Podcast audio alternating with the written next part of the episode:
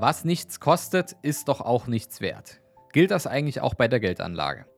Herzlich willkommen zum neuen Podcast vom Schware zum Investor. Mein Name ist Fabian Schuster und meine Vision ist es, dass wir die Schere zwischen Arm und Reich im deutschsprachigen Raum wieder ein Stück weit zusammendrücken können. Wie kann uns das gelingen? Naja, indem wir Wissen weitergeben.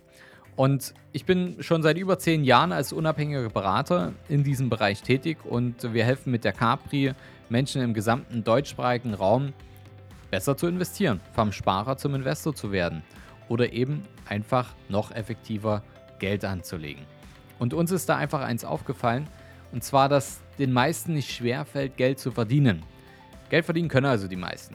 Aber vielen fällt es schwer, das verdiente Geld auch ja, zum Teil zu behalten und dann das behaltene Geld auch noch wirklich für sich effektiv arbeiten zu lassen.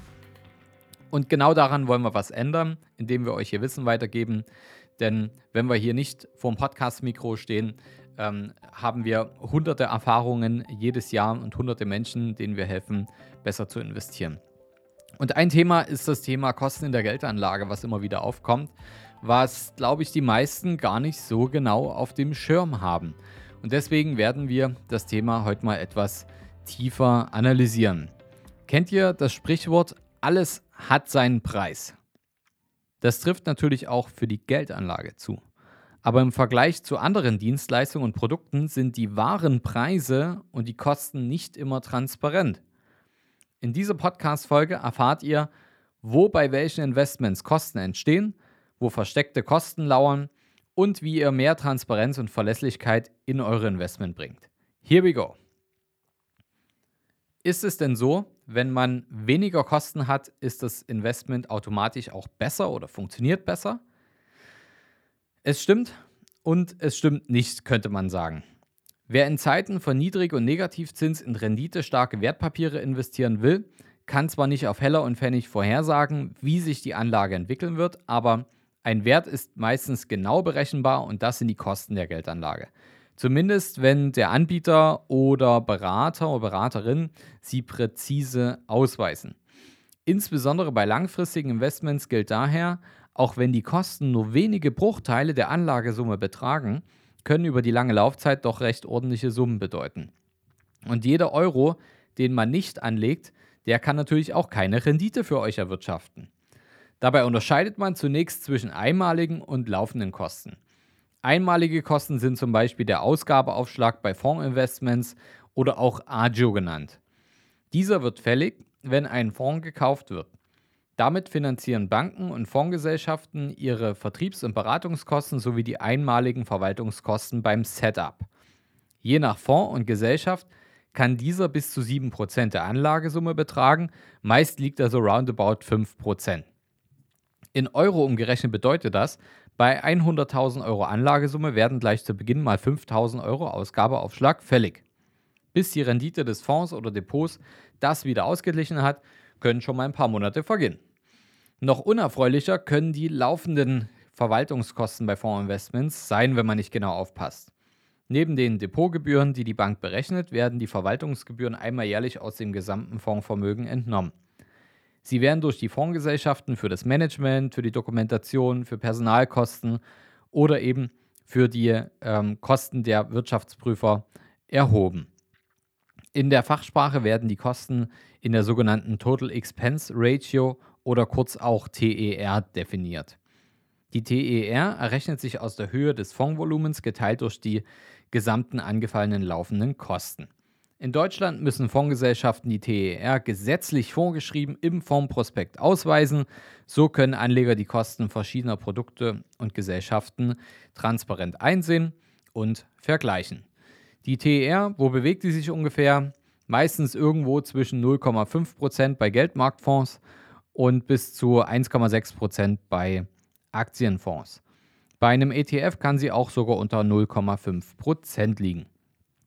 Wieder berechnet auf 100.000 Euro Anlagevolumen bedeutet das, pro Jahr können zwischen 500 und 1.600 Euro laufende Kosten über die TER entstehen. Über ein langfristiges Investment können also auch hier schon ein paar Summen zusammenkommen. Diese sind aber immer im Kontext zu betrachten. Hat ein Fonds auch eine hohe Rendite, kann er gegebenenfalls eine vergleichsweise hohe TER auch wieder wettmachen. Oder anders gesagt, ist das Management des Fonds aufwendig und somit teuer, kann das auch bedeuten, dass die Gesamtrendite dadurch positiv beeinflusst wird. Welche Kosten können denn außerdem noch so entstehen? Da wären zum Beispiel noch die Depot- und Transaktionsgebühren oder auch Ordergebühren genannt. Diese fallen seitens der Bank über die laufende Bereitstellung des Depots und die Verkäufe oder Zukäufe im Depot an. Auch hier kann es je nach Bank und Broker recht hohe Unterschiede geben und weitere Kosten sind sogenannte Marktbeeinflussungskosten, die dann entstehen, wenn bewusst größere Stückzahlen von Wertpapieren gehandelt werden. Das würde jetzt aber, glaube ich, ein bisschen den Rahmen sprengen. Wenn jetzt solche Kosten anfallen, kann ich da eigentlich damit auch Steuern sparen? Hm, ja, das geht. Und es gibt noch ein weiteres Thema, das viele einfach da nicht gleich oder zuweilen auch gar nicht auf dem Schirm haben, nämlich diesen steuerlichen Aspekt. Die Fondskosten können zwar nicht unmittelbar abgesetzt werden, sie können aber sehr wohl steuermindernd wirken. Zum Beispiel dann, wenn Fondsanteile verkauft und der Veräußerungsgewinn oder Verlust ermittelt wird. Außerdem vergessen nicht wenige Anleger schon bei Abschluss des Investments den Freistellungsauftrag einzurichten. Denn die ersten 801 Euro Gewinn sind bei der Geldanlage bei Vorliegen des Freistellungsauftrags steuerfrei. Wenn ihr zum Beispiel verheiratet seid und eine Zugewinngemeinschaft habt, dann ist es der doppelte Betrag für beide zusammen. Sind denn zum Beispiel Beratungskosten auch Investmentkosten? Eigene, ja, extrem spannende Frage aus meiner Sicht, denn insbesondere wenn man sich anschaut, wie die Kosten abgerechnet werden. Denn hier trennt sich aus unserer Sicht die Spreu vom Weizen. Wenn ihr eure Anlage über einen Berater oder eine Beraterin zeichnet, dann will auch dieser Berater oder Beraterin die Arbeit bezahlt haben. Und hier gibt es grundsätzlich zwei Modelle. Zum einen das Provisionsmodell und es gibt die Honorarberatung. Beim Provisionsmodell erhält der Berater eine einmalige und eine laufende Vergütung von der Fondsgesellschaft nach dem Abschluss. Auch diese Kosten sind ja weitestgehend auszuweisen, nur in vielen Fällen für Anleger nicht sofort ersichtlich und transparent. Beim Honorarmodell können diese Kosten ganz oder teilweise entfallen, indem der Berater oder die Beraterin eine direkte Gebühr an den Anleger berechnet und diese fällt in der Regel auch einmalig für den Arbeitsaufwand und dann über eine Fee auch jährlich an. Ihr seht also, es gibt kostenseitig jede Menge Stellschrauben, die man bei der Auswahl und Zusammenstellung der Anlage bedienen kann und auch sollte. Wichtig für euch ist zu wissen bei der Beraterauswahl, dass ihr euch ganz genau Gedanken darüber macht, welche Interessen soll denn eigentlich mein Berater vertreten. Wenn ich jetzt hier über Berater spreche, meine ich jetzt nicht ähm, den Freund oder die Freundin, die mal ein Wochenendseminar beim Strukturvertrieb gemacht haben und euch jetzt ein paar äh, Versicherungen einfach andrehen wollen. Ich rede schon wirklich von einem richtigen Berater, der damit langfristig auch wirklich eine Expertise aufgebaut hat und äh, das Ganze wirklich beruflich langfristig betreibt. Und wenn ihr euch da Gedanken drüber macht, dann äh, hört auf jeden Fall mal noch in unsere Podcast-Folge rein, wo wir das Thema die unterschiedlichen Beraterarten besprechen. Ich sende euch hier in die Shownotes auf jeden Fall den Link zu dieser Folge mit rein. Ist extrem wichtig, da die Unterscheidung zu finden, denn es geht schlichtweg einfach darum, welche Interessen der Berater vertritt. Stellt euch das einfach so vor, kurzes Beispiel. Ihr habt eine Steuererklärung zu erledigen und beauftragt einen Steuerberater. Jetzt ist es doch wohl entscheidend, ob der Steuerberater vom Finanzamt bezahlt wird, um die Steuererklärung einzureichen. Dann ja, ist die Wahrscheinlichkeit, dass ihr irgendeine Rückerstattung bekommt, wahrscheinlich relativ gering, denn die Hand, die mich füttert, die weiß ich doch nicht, oder?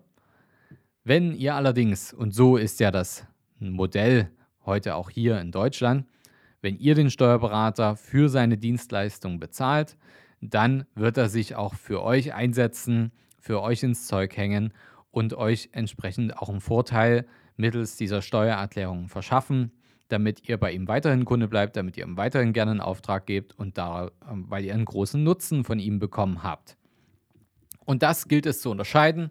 Wollt ihr also einen Berater, der von der, ich nenne es mal, Finanzindustrie bezahlt wird und eine Provision erhält und einen Anreiz hat, ähm, möglichst doch die Produkte zu verkaufen, die der Finanzindustrie viel Geld einspielen? Oder wollt ihr einen Berater haben, der in eurem Sinne agiert, ähm, natürlich auch eine Bezahlung erhält, auch eine faire Bezahlung erhält, aber in eurem Sinne agiert und ihr eine Beratung habt, die euch zu euren Zielen führt und nicht die von irgendwelchen Gesellschaften. Kurzer Exkurs dazu. Aber was sollte man denn jetzt für Stellschrauben an der Anlage bedienen? Fassen wir das Ganze nochmal zusammen. Das günstigste Angebot ist äh, ja oft nur vermeintlich das Beste. Das denke denk ich, das dürfte heute jeder erkannt haben. Denn es geht wie immer, das Ergebnis zählt. Oder anders, die Rechnung kommt zum Schluss. Denn als Anleger kommt es euch ja vor allem darauf an, das Anlageziel zu erreichen, also die größtmögliche Rendite nach Abzug aller Kosten über einen entsprechenden Anlagezeitraum.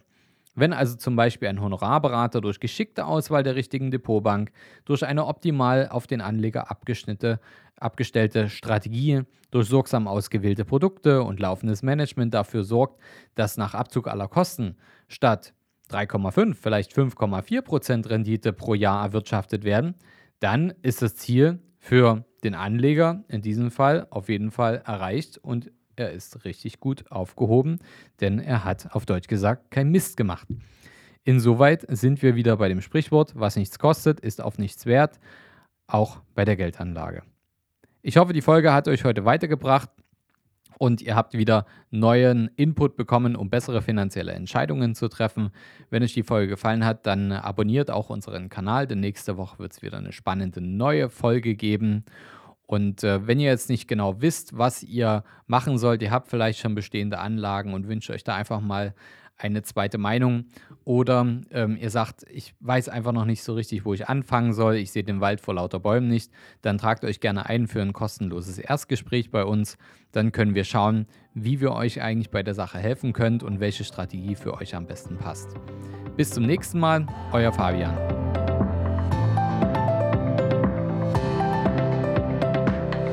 Habt ihr Fragen zur heutigen Podcast-Folge?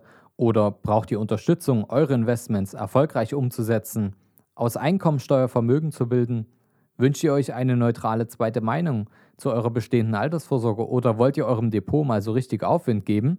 Dann vereinbart ein kostenloses Erstgespräch unter kapitalreinvest.de slash Kontakt und wir schauen, wie wir euch helfen können und welche Investmentstrategien sich am besten für euch eignen.